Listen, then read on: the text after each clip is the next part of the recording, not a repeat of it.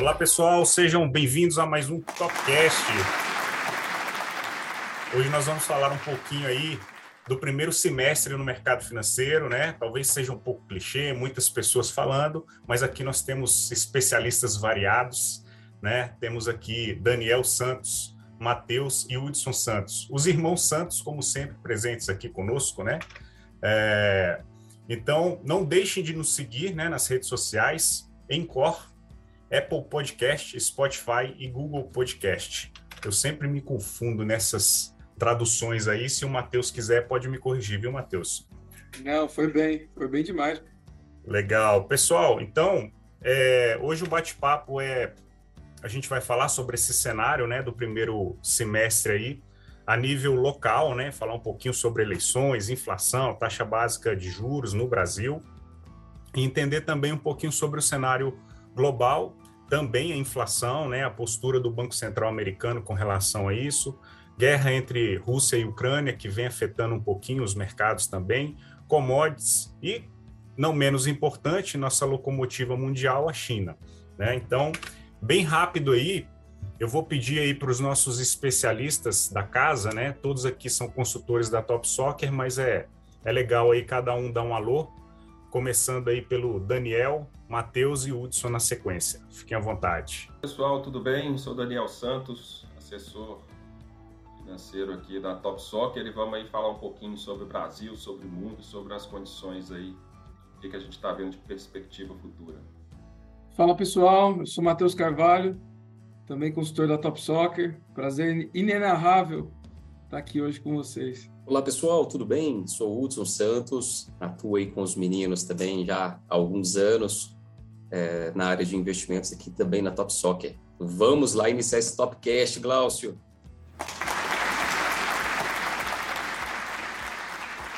Boa! Eu acabei não me apresentando, né? Sou o Glaucio também, um dos consultores da Top. É um prazer estar com vocês aqui. Então vamos lá, né, Matheus? Vamos começar contando umas mentiras para a galera aqui. É, eu vou te pedir aí para né, falar um pouquinho, né? Dar um, fazer uma breve introdução aí sobre o mercado local e passar o bate-bola aí, né? Fazendo uma, uma pergunta aí para o nosso é, especialista Daniel sobre essa questão, né, eleições, inflação, taxa básica de juros no Brasil, o que que influencia, o que que afeta a nossa, nossas carteiras de forma geral. Então é isso, a bola está contigo. Exatamente. É, acho que não tem muito como deixar de, de falar do cenário global, né? a gente vai entrar com mais detalhes ao longo do nosso bate-papo, mas o assunto aqui primeiro e principal é falar do, do nosso Brasilzão. É, acho que seria interessante a gente. Vou passar um pouco essa batata quente para o nosso querido Daniel para fazer um resumão muito rápido do que foi esse primeiro semestre. E logo em seguida pretendo fazer algumas perguntas e vamos colocar alguns pontos importantes aí, principalmente em relação ao mercado local. Atenção, Daniel, bora acordar. Uai, mas ele não me perguntou nada. ele veio fazer uma pergunta. Bom, Matheus, então, é, realmente esse primeiro semestre aí foi bem desafiador, né? O ano começou aí com é, é, a taxa de juros nossa subindo, né? Inicialmente com uma expectativa de que a inflação ali já começasse a ser contida, né? E a bolsa brasileira aí também com um, um crescimento aí com as commodities, né?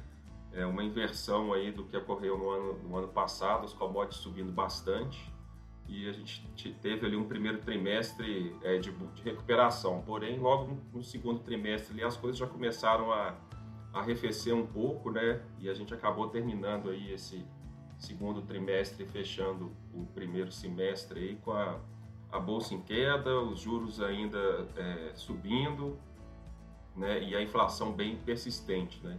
Então, um momento realmente bem desafiador aí para esse segundo trimestre no Brasil, né? O desemprego é, mostrando aí uma queda, então as coisas estão bem diferentes do que se imaginava. É, o cenário não é dos mais bonitos realmente, né? É, você pega, se ouve falar muito em recesso global, coisas como falência da Europa, inflação alta de juros aí no mundo todo.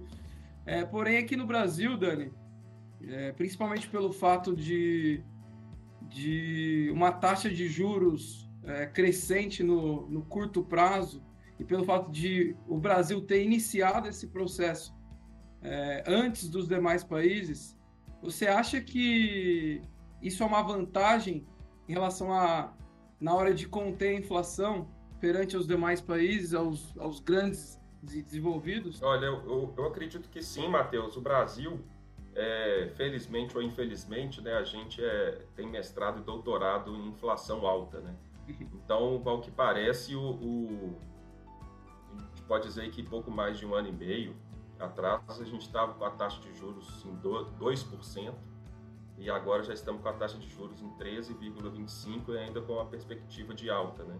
Então, o Banco Central brasileiro realmente agiu pesado, agiu rápido, agiu forte, né?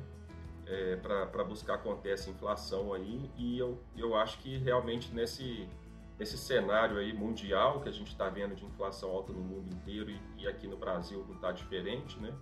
A gente acabou realmente saindo na frente, temos uma largada aí é, na frente para poder conter e, e, como se diz, a gente está na frente desse processo, né? Então a gente já está começando a ver ali o fim é, desse processo de alta das taxas de juros, né? Bacana demais, Dani. Em relação, aproveitando esse gancho, né, da, da taxa de juros, é, você acha que a gente vê um, um, movimento inverso, né, do que aconteceu ali, principalmente durante a pandemia, que a gente tinha uma taxa de juros de 2%, onde os investidores precisaram migrar muito para, principalmente para renda variável, para conseguir rentabilidades mais eficientes. E hoje é, a gente vê um cenário completamente diferente, com uma taxa de juros de 13,25 ao ano.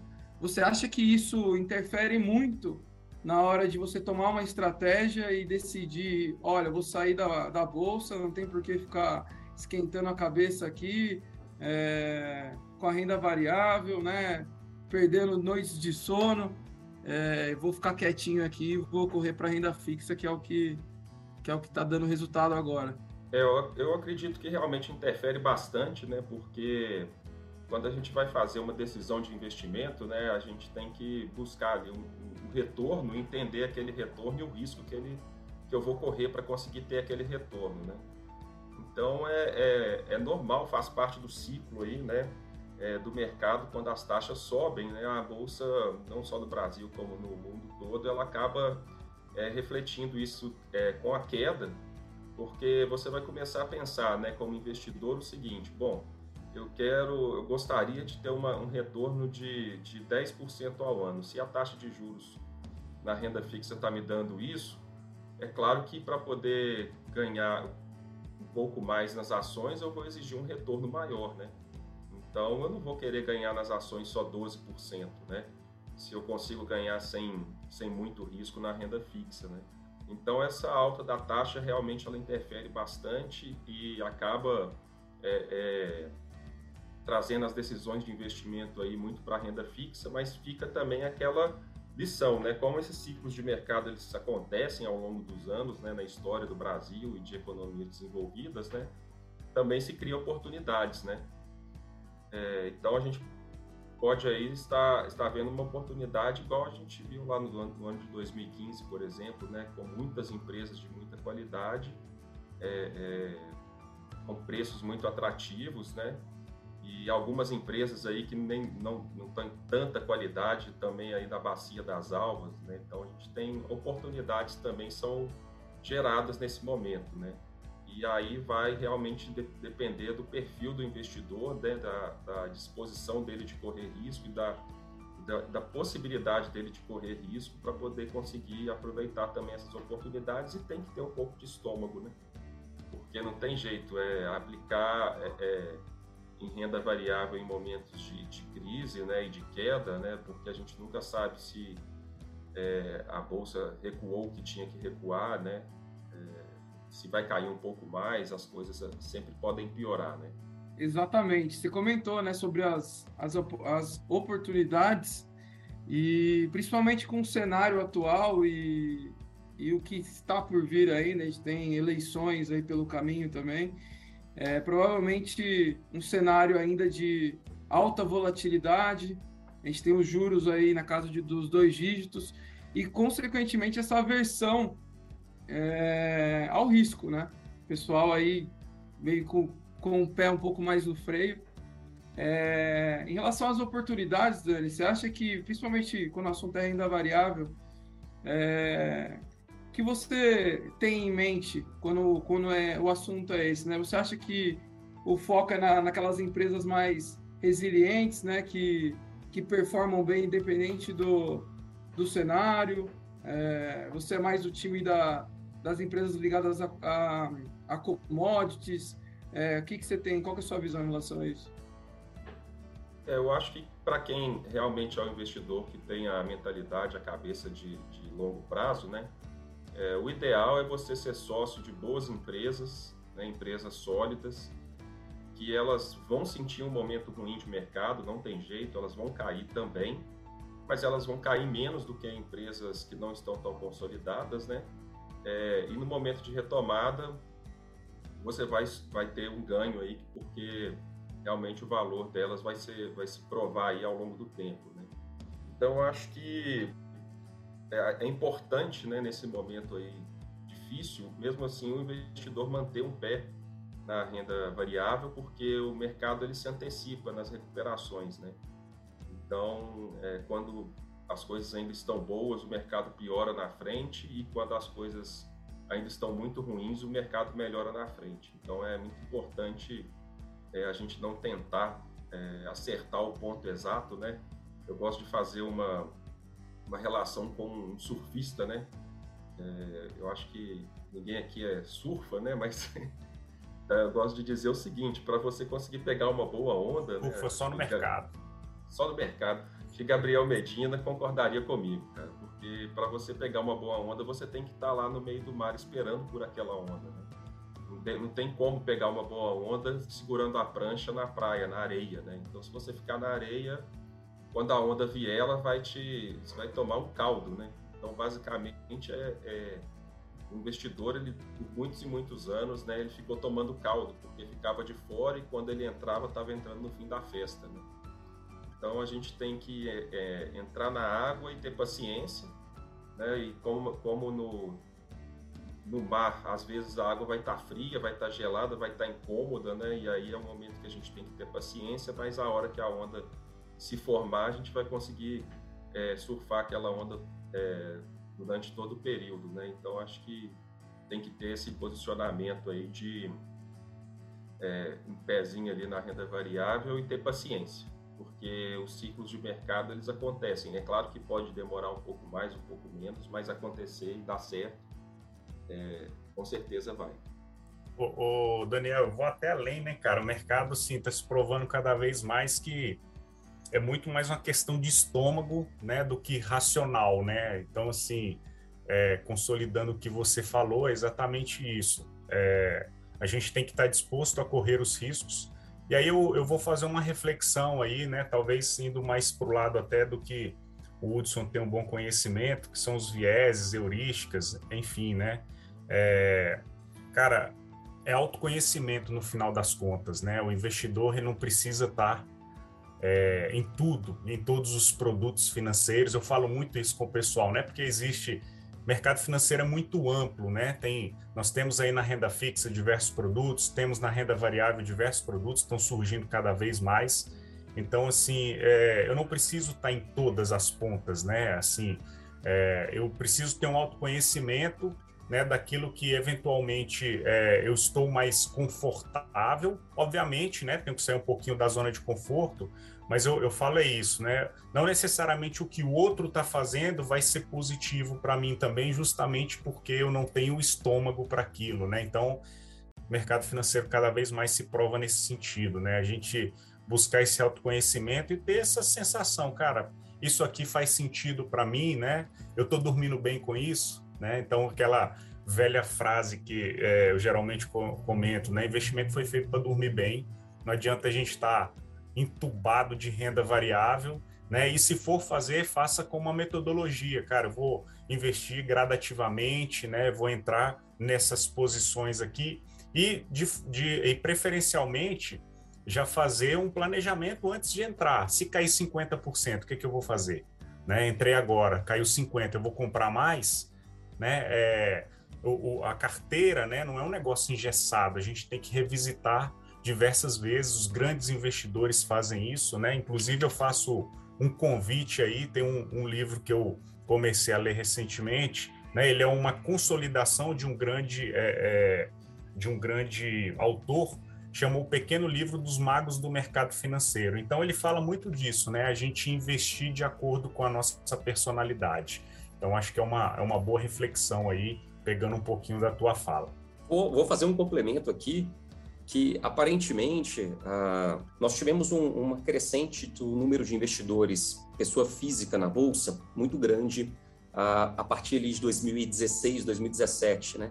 Eu, eu, lembro que nós tínhamos um número de 300, 400 mil é, CPFs na bolsa e ele não passava disso de forma alguma até ali idos de 2014, quando depois a, a, começaram a entrar muitas pessoas físicas, a gente teve esse boom, em especial das mídias sociais, é, levando informação e disseminando né, esse conhecimento para as pessoas físicas.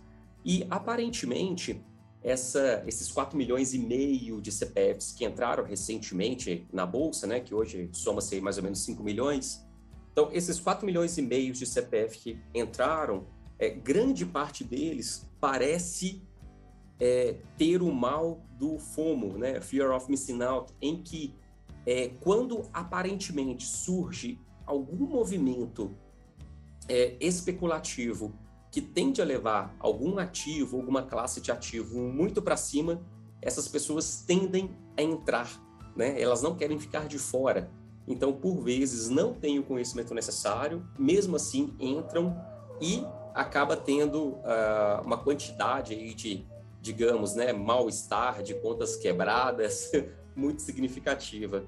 É, porque, em geral, as pessoas deixam o lado racional, né? como o Daniel é, citou, ah, quando a pessoa vai investir em renda variável, renda fixa, ela vai comparar. Puxa, é, o quanto eu vou ter de resultado adicional, qual é o meu prêmio de risco por eu é, sair da renda fixa e ir para a renda variável. Ao menos é isso que espera-se de um investidor com uma racionalidade, né? que aplica técnica, que aplica conhecimento é, na execução dos investimentos. E, aparentemente, não é isso que o mercado tem ensinado. Né? Nosso mercado cada vez mais tem ensinado que é fácil, que dá para fazer, que venha cá você e, como um leigo, invista como um profissional em 15 dias. e isso tem criado aí problemas muito significativos é, no bolso das pessoas no final da, das contas, né? Isso aí, Hudson. Fazendo aquele comparativo com outras profissões, né, cara?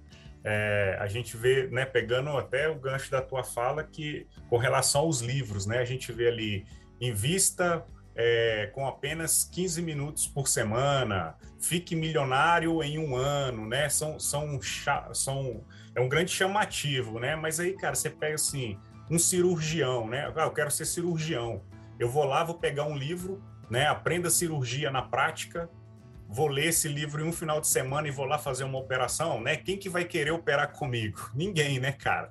Então é mais ou menos isso. As pessoas, como a gente tem uma, um acesso um pouco mais, mais fácil ao mercado, as pessoas acham que é simples, né, cara? É, o povo acha que é ir lá fazer uma leitura de final de semana, né? E já vai, já vai. E aí, cara, entra um, um detalhe importante, né? É, isso estati estatisticamente é comprovado. As pessoas entram no mercado como um leigo, ele acerta no início como a sorte de principiante, né? Então ele acha que ele já é o, o especialista do mercado financeiro por essa assertividade momentânea e aí ele vai, ele tende a aumentar a mão cada vez mais, né? E aí quando ele erra, ele erra assim que é uma pancada que desmaia o cidadão, né? Então é, é uma reflexão adicional é isso, né? Compare com outras profissões. né? Um médico, um médico não vai lá e simplesmente lê um livro e está pronto para ser médico, né? Ele tem anos de experiência, enfim, tem que fazer às vezes até alguma especialização. Mercado financeiro não é diferente, então fica um, uma reflexão adicional nesse sentido também. Aprende a fazer uma cirurgia com um vídeo do YouTube ali, né? Rapidinho. Exatamente. E esse, esse, esses pontos que foram colocados, né, é, é, o que o Hudson comentou, que a gente fala do arrasta para cima, né, que a gente acaba brincando bastante nas redes sociais. Muitas, muitas vezes acontece, né, da, de algumas pessoas passarem adiante estratégias que estão sendo usadas para carteira pessoal dela, né? Então, pegando o gancho do que o, que o Glaucinho colocou aqui, né, em relação a é realmente cada um tem um perfil, né? Então muitas vezes o que eu faço na minha carteira não não se encaixa para você, para o que você tem, para o momento de vida que você tá. Então às vezes é, a pessoa acaba passando ali é, os métodos e as estratégias utilizadas na carteira pessoal dela e se a pessoa quiser seguir, ela segue. Se não quiser seguir, ela acaba ela não segue, né? Então, muitas vezes ela segue, mas não é o mesmo, né? Não funciona da mesma da mesma maneira.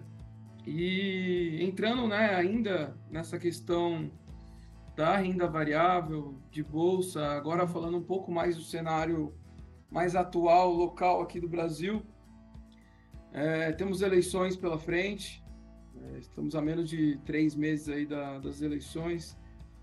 É, Dani, eu queria ouvir um pouco de você o seguinte: normalmente, né, o mercado ele costuma precificar ao longo do tempo até chegar em determinada ocasião. Você acha que a bolsa em si ela já vem sendo precificada de acordo com a eleição ou usando a analogia aí que você falou do surf, é, a gente ainda tem uma tsunami aí pela frente? Bom, Matheus, essa pergunta realmente ela não é nada fácil de responder, né? Mas é, todo ano de eleição no Brasil é, é desafiador, né? É, e esse ano não vai ser diferente. É, a eleição está bem polarizada, né? Bastante polarizada. É, mas o que eu estou é, conseguindo ver e conseguindo enxergar e entender é que apesar dessa polarização, é, a, o mercado já precificou bastante esse risco no Brasil, né? Então eu entendo que nesse momento esse risco aqui no Brasil ele está bem precificado, é, porque independente de, apesar das filosofias aí de, de né, dos dois candidatos serem bem diferentes, né, é, o Brasil infelizmente não tem muitos espaços aí para é, falando de, com relação a, parte fiscal e a reformas, né, a gente não tem muito espaço para cometer muita loucura, né, senão realmente desanda de vez. Então acho que independente do, do candidato que entrar, é, algumas coisas vão ter que ser umas decisões vão ter que ser mais pragmáticas, né? Porque senão você acaba é, afundando o navio, vamos dizer assim, né? Aí ninguém sobrevive. Então acho que com relação a isso a, a bolsa está bem precificada, mas o que pode realmente interferir é a inflação nossa continua alta, né? Está bem resistente, é, mas a taxa de juros já subiu bastante, né? Quando eu falei mais no início a gente já está começando a ver aí um, um, um, fim de ciclo de alta de juros aí que pode estar tá chegando aí nos próximos meses, né? É, e com a, a, inflação arrefecendo, né? Mas vamos ter uma taxa de juros alta para poder segurar esse momento, até realmente a gente conseguir ver uma queda aí dessa taxa de juros que seja uma queda estrutural, né? Eu acho que quem, independente de quem ganhar as eleições, até lá vai chacoalhar bastante, mas a bolsa está bem precificada. E o que pode realmente continuar é, é, derrubando aí a, a, nossa, o nosso mercado vão ser as rever, reverberações externas, né? Então, o que, que pode vir lá de fora, né? O que, que pode vir dos Estados Unidos, de Europa, como você falou bem no começo aí, né? Tá é, é com uma, uma, crise forte chegando, é, própria Ásia, a guerra, né? Na Rússia, é, a dificuldade aí com as commodities, né? Então a gente está vendo aí que o mercado lá fora ele está precificando já uma recessão, né? Então, é, se essa recessão é, se confirmar, a gente pode ver ainda uma queda no Brasil. É, no entanto, eu continuo acreditando que vale a pena ter o pezinho aí, né? Já entrar com a prancha, né? E ficar ali na água esperando. É, se a, é, é, acabar que a, a, maré, se a maré baixar, né? Vai todo mundo cair, né? mas, mas vai ter um momento de recuperação, né? Então acho que apesar das eleições, apesar do cenário muito polarizado dessa é, briga que a gente vê aí no, no, dia a dia aí nas redes sociais, né? E, e tudo, eu acho que a gente já precificou bastante aí, porque a gente realmente está bem à, à frente do, do ciclo econômico, né? Então, assim, acho que se fosse essa eleição de 2022, se a gente se colocasse o cenário mundial de 2018, né, já eu, estaria com segurança falando, olha, já está dando para realmente é um momento para entrar na bolsa pesado, é o momento de comprar aí títulos de tesouro, é, porque daqui a pouco o cenário vai se reverter e, e, e vai dar certo para quem está investido no Brasil, né? Mas esse ano a gente tem essa questão toda internacional, né? Que ainda pode afetar bastante, porque tem uma frase que o pessoal fala muito, né? Que quando os Estados Unidos gripam, né? O Brasil pega uma pneumonia, né? Então, realmente, a gente acaba ficando à mercê do que acontece no resto do mundo. Se uma crise forte na Europa e nos Estados Unidos realmente acontecer, a gente, infelizmente, não vai conseguir ficar imune a isso, né? Então, vai fazer parte aí, uma, a gente vai, pode ver uma sequência maior de quedas, né? É, mas só para finalizar, uma outra frase bacana, né? Porque nada, nada vai subir até o céu, né? E nada vai cair a, além do chão, né? Então, é, uma hora o mercado se ajusta, né, o ciclo é, inverte, né, e as coisas voltam vão voltando à média, vão, vão recuperando, né? Então, é, mas agora é um momento de paciência. A gente não sabe se isso vai acontecer nos próximos 12 meses, 18, né? É, tem que ter paciência, mas é, com certeza esse momento vai chegar de recuperação. Aí vamos ver com quem é, com qual presidente no ano que vem e torcer para poder ter uma responsabilidade fiscal, né? porque isso aí vai influenciar bastante na, na, nossa taxa de juros, que vai também influenciar bastante na recuperação da bolsa. Então, é isso. Exatamente, Dani. Você, colocou muito bem os pontos da externos, né, do mundo afora. Acho que isso aí não tem como a gente não mencionar é, antes até da, da gente entrar nesse, nessa questão do mercado internacional, né, como um todo, queria só fazer mais, um, mais uma pontuação aqui, mais uma pergunta, na verdade, em relação a esse próximo semestre de 2022. Do que esperar e, principalmente, né, como se proteger do que está por vir. Então, é, a gente vê aí uma, um crescimento é, na taxa do dólar, por exemplo. Você acha que o caminho é por aí, é, investimentos atrelados à inflação. O que, que você acha que, que pode ser feito para ter uma proteção diante desse cenário que a gente se encontra?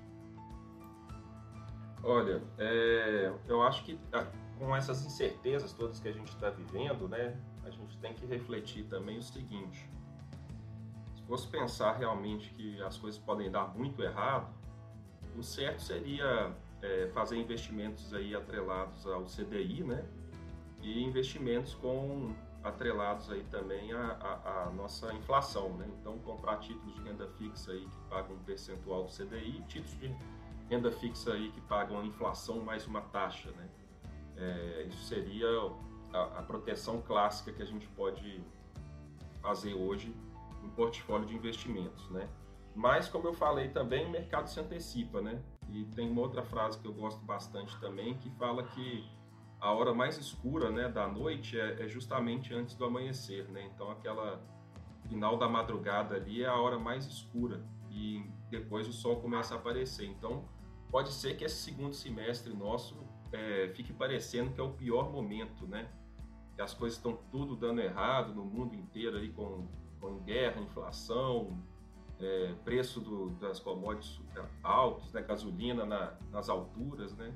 Mas aí pode ser justamente o, a melhor oportunidade para você fazer é, uma virada e é, e ter ativos é, de risco, principalmente boas empresas, né, que a gente sabe que são resilientes e que vão continuar aí é, é a sua caminhada, né? Se a gente olhar para trás aí, as empresas que estão aí nos últimos 20 anos conseguiram se reinventar e continuar é, sua caminhada, elas vão continuar também depois desse período. Né? Então, eu acredito que é, para quem tem o perfil muito conservador, aproveitar essa oportunidade que o Brasil dá de tempos em tempos, né, de juros muito, muito altos, e para quem tem um perfil mais moderado, já aproveitar também essa, essa parte de bolsa. Filosofia, Excelente. mercado e boteco com Daniel Santos. O cara tá cheio de frases de efeito, né? Aí o menino dele começa a chorar no fundo, ele tem que desligar o fone rápido. É, vou fazer um livro de, de, de frases de efeito aqui. Dá para escrever um livro. E agora saindo um pouco, né? Vou jogar a bola no colo do nosso querido Glaucio. É, acho que não tem como a gente não entrar nesse assunto do mercado internacional, que acaba interferindo diretamente aqui no nosso Brasilzão. É, falar um pouco agora sobre tudo que vem acontecendo, né, desse, desse caos, né, questão de possível recesso, é, falência da Europa, como eu tinha comentado, inflação, alta de juros até, né, coisas que, que, são novidade aí para todo mundo. É, nós brasileiros, brasileiros já estamos acostumados, né? Dá, dá para dizer que a gente, nem o Dani comentou, temos doutorado aí nessa questão. Eu vejo muita gente, eu tenho bastante amigo que mora fora, nos Estados Unidos, por exemplo, reclamando muito de, do valor da, do combustível, né? Pô, cara, antes eu pagava 30 dólares para encher o tanque do meu carro, agora eu tô pagando 60, 70. Falei, é, cara, aqui no Brasil a gente está um pouco mais acostumado com isso, né? Então o cenário é, é, é bem preocupante, não só aqui hoje, nos dias de hoje, né, Glaucio? Isso aí, Matheus. Bom, a gente vai, vai tentar dar uma resumida, né? De forma geral, a gente falou alguns pontos importantes aqui quando a gente falou de cenário local, mas a gente teve uma virada de chave importante, né? É, agora em junho, porque antes estava todo mundo preocupado com a inflação, né? E agora a gente tem uma virada de chave. O que, que é mais importante, atividade ou inflação, né? Agora, em junho, iniciou um processo de preocupação com a recessão, né? Pô, cara, até dois meses atrás, todo mundo falando de alta de juros no mundo inteiro para conter inflação, e agora o pessoal já está preocupado com com recessão, né? É, inclusive na Europa, como você comentou.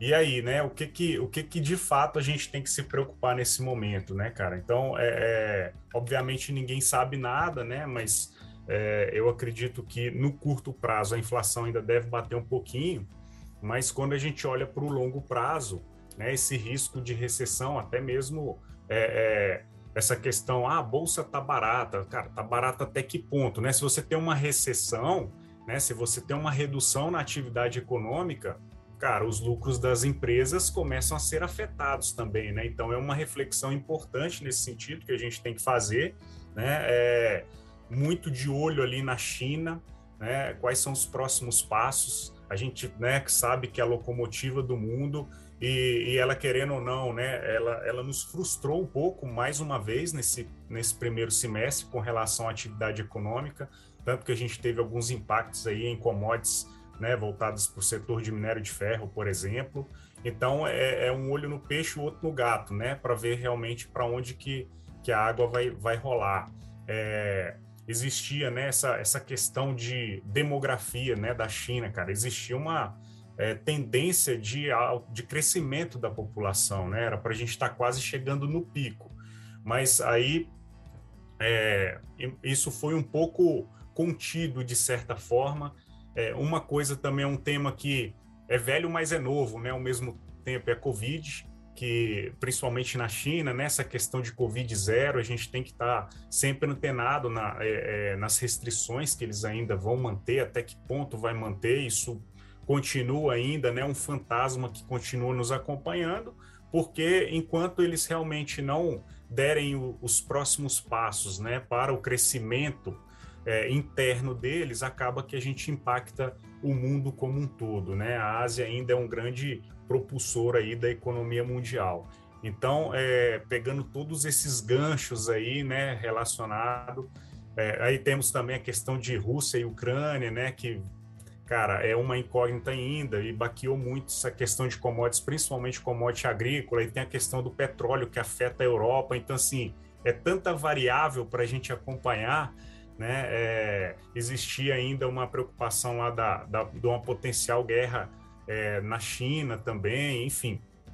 Então, pegando todas essas variáveis, eu vou jogar essa batata quente para o nosso especialista Hudson, né, para falar um pouquinho aí desse cenário é, mundial, pensando em, em, cada ponto desse, em cada tópico desse, né, é, e principalmente focado nessa questão de é, inflação versus recessão, né? Qual é a bola da vez?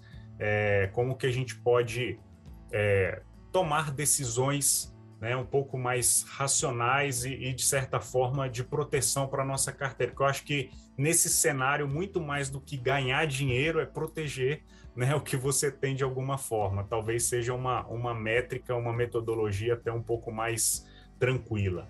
Vai lá, Hudson. Nossa, muita coisa para contemporizar, né? É, então, Glaucio, eu, eu vou retornar ainda mais ao tempo. É, geralmente, as pessoas têm a visão que economia é algo cartesiano, que aquilo é, geralmente sempre vai acontecer, que as coisas vão se repetir, que os ciclos serão os mesmos. Se a gente voltar ali para a economia dos anos 70 e 80, a gente tinha uma economia extremamente focada em commodities, em exploração, desenvolvimento industrial. Década de 90, a gente já experimentou é, uma, uma, um crescimento mais de área tecnológica, que a gente já teve até a, a, a bolha dos, dos dot-com né, ali no final do, da década. É, nós entramos no ano 2000 com um, um, um, reaquecimento dessa estrutura de commodities. Nós entramos ali a década de 2010 já com a precificação de empresas e de mercado de commodities caindo e retornando a essa área de tecnologia, de empresas com viés de crescimento muito grande, mesmo sem uma lucratividade, e esse modelo aparentemente ruiu. É, por que eu estou voltando a essa contemporização? Economia é um organismo vivo. E com base nas mudanças que vão acontecendo é, de tempos em tempos, é necessário recalibrar e verificar qual é, é, a nova oportunidade, qual é o novo cenário, como precificar. É, nós tínhamos durante muitos anos a, o próprio FMI e as políticas é, e as políticas a, e as políticas públicas mostrando que, olha, é interessante que os países não tenham um endividamento elevado. Então, toda uma cultura foi feita com, olha, países com o status fiscal mais sanado, endividamento baixo, maior capacidade de investimento, e nós perdemos isso. Tanto que a grande parte dos países, por exemplo, europeus, eles possuem ali um, uma dívida PIB muito elevada, né? E aceitou-se. Então, temos economias aí como é, Japão, Estados Unidos, Itália, é, Grécia, várias economias com taxas básicas de juros muito baixas e com nível de endividamento muito alto. A pergunta é: será que esse modelo do, da economia, do mercado, continuar aceitando taxas negativas, é, continuar aceitando endividamento muito elevado, tanto de estados quanto de empresas, será que isso mudou? Então, nós temos aí um organismo vivo, né? E se a gente pegar, é, já chegando agora ao ano de 2022, se pegarmos a maioria dos, das análises né, do, dos é, é, analistas financeiros, das, dos bancos, das empresas do, do mercado, é, ninguém colocava, por exemplo, em voga uma guerra entre Rússia e Ucrânia. É, e quando surge essa guerra, isso muda toda uma estrutura, que aparentemente a gente tinha um cenário que poderia é, gerar ali algum aquecimento, alguma retomada ainda aproveitando aquele fôlego, né, pós-Covid, né, que nós tivemos agora em 2020, e pronto, temos um cenário novo e a gente tem que parar tudo e analisar a partir dali, né? É, é, é tão engraçado essa, essa dicotomia, essa mudança tão grande da economia, que ontem eu li para uma commodity é, dois analistas com assim visões muito díspares. Em uma, de um grande banco americano, o analista falava: olha, com a recessão, o petróleo pode bater entre 50 e 55 dólares o barril.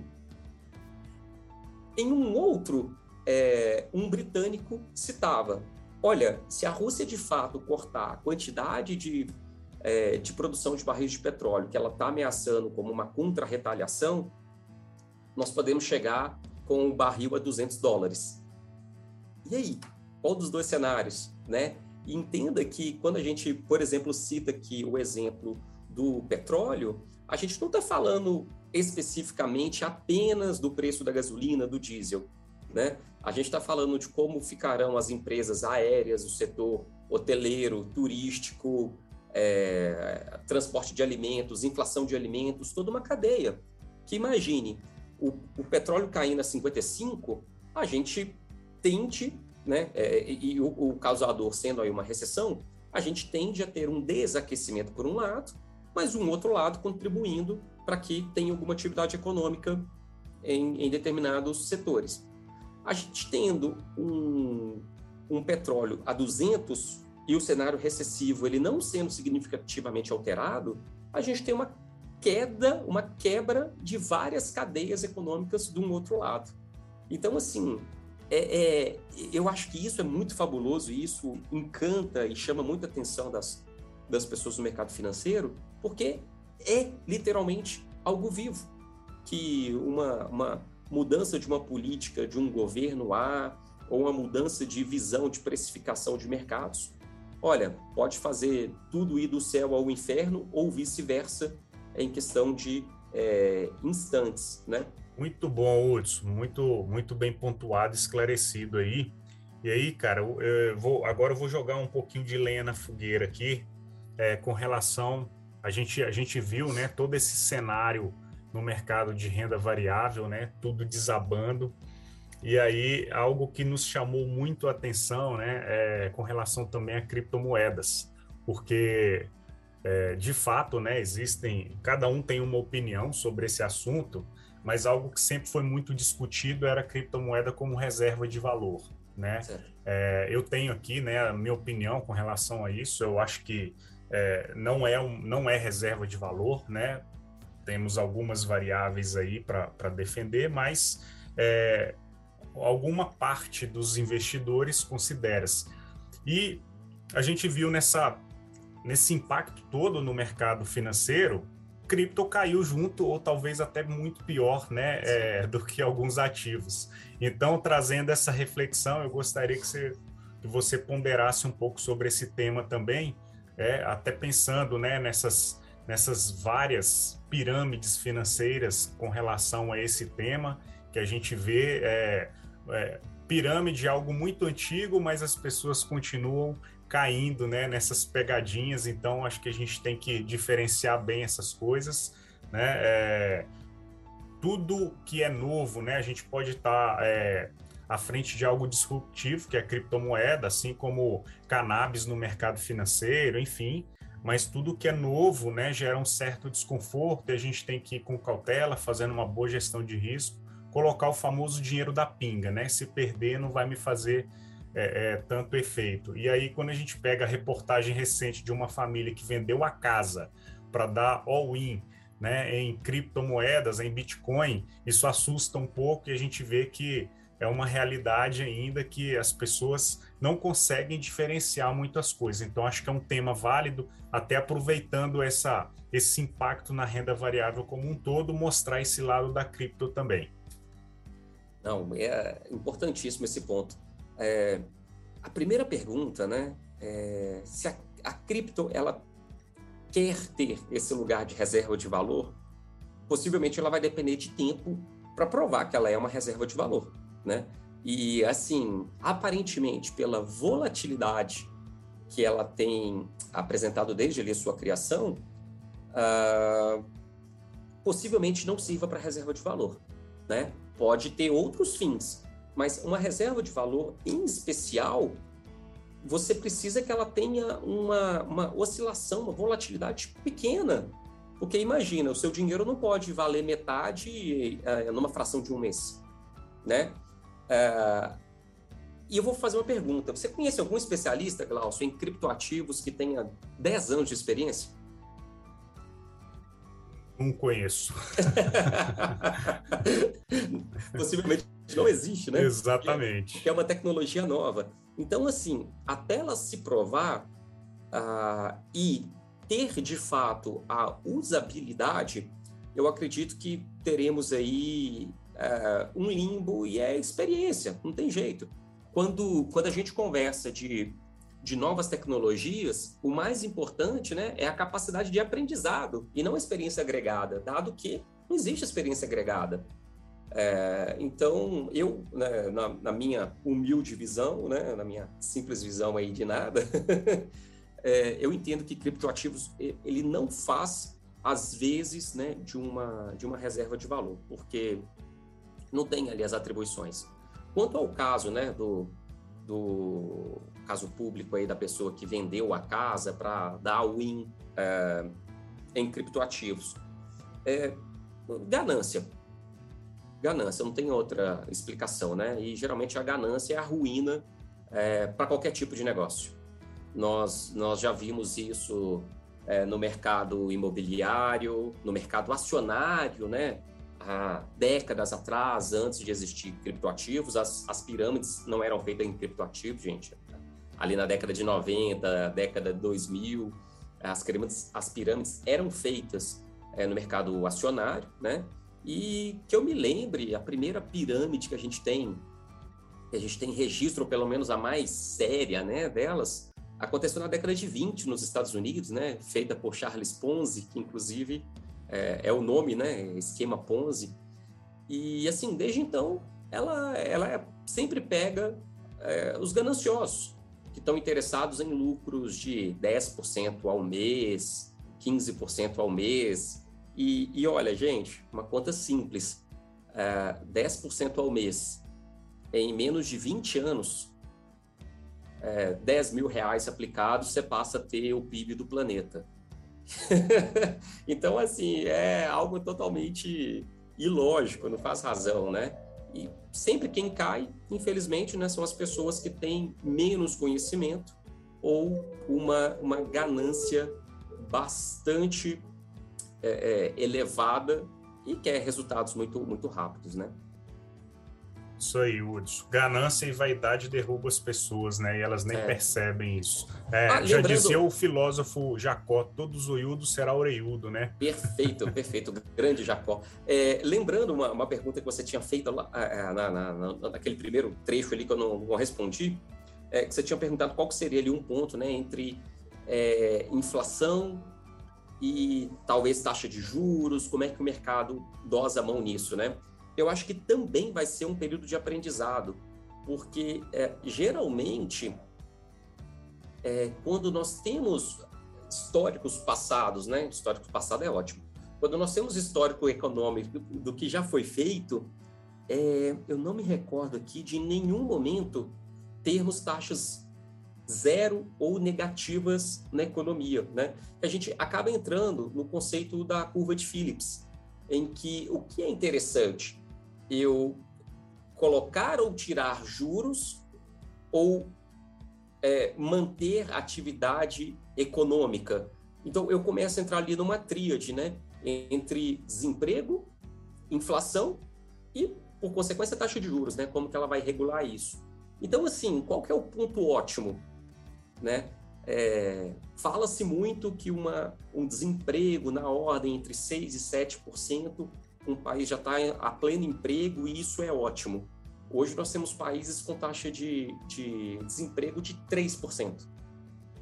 Será que de repente não é um nível de desemprego tão baixo que é, tem um excesso de dinheiro na economia e isso seja um fato gerador de, de inflação, assim, eu, eu acho que possivelmente a gente só vai descobrir isso daqui a 10, 15 anos, né, quando a academia pesquisar e tiver as resultantes.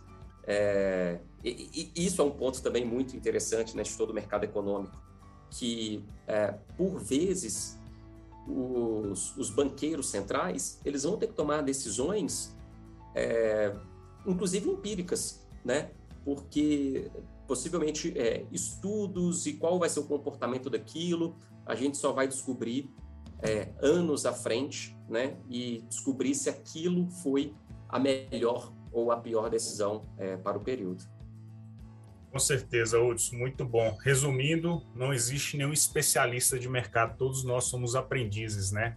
Eternos. É, é e assim, só pondo, pondo fim aí também, eu acho que é a minha, a minha parte, é, é, é, é, muito, é muito interessante tudo que pode acontecer no mercado, né? Ah, pega, por exemplo, a guerra, a guerra lá, Rússia e Ucrânia, né? A gente tem Europa, que é um continente é, bastante velho, uma população já mais velha, um nível de crescimento econômico um pouco aquém, até porque tem uma taxa de natalidade também bastante baixa. E vamos supor que essa, essa guerra ela perdure por mais tempo. Possivelmente a gente vai ter uma, uma, é, uma piora um pouco mais elevada ou mais rápida desse talvez fator de declínio europeu. Agora, vamos colocar que, por exemplo, essa guerra se encerre hoje. É, olha como que o término dessa guerra ela, ela poderia ser algo assim super pontual e importante para o desenvolvimento da Europa. Afinal, teremos ali um país é, relativamente grande, é, se não me falha, a Ucrânia deve ter um pouco maior aí que o deve ser um pouco maior do que o território de Minas Gerais, então para é, é, tamanhos europeus, né, um país grande é, e um país que possivelmente vai estar totalmente devastado, precisando de infraestrutura, precisando assim é, com, com uma queda populacional. Então, pode ser que, por exemplo, é, o término hoje da guerra na Ucrânia pode ser o geratriz de, de uma retomada na Europa, por ajudar né, na retomada da construção civil de diversos países. Então, pode ser criado um consórcio para que contribua, né, cada país ali some um pouco e contribua com, com a reconstrução da, da Ucrânia. Automaticamente, isso gera mais receitas né, para, para esse país.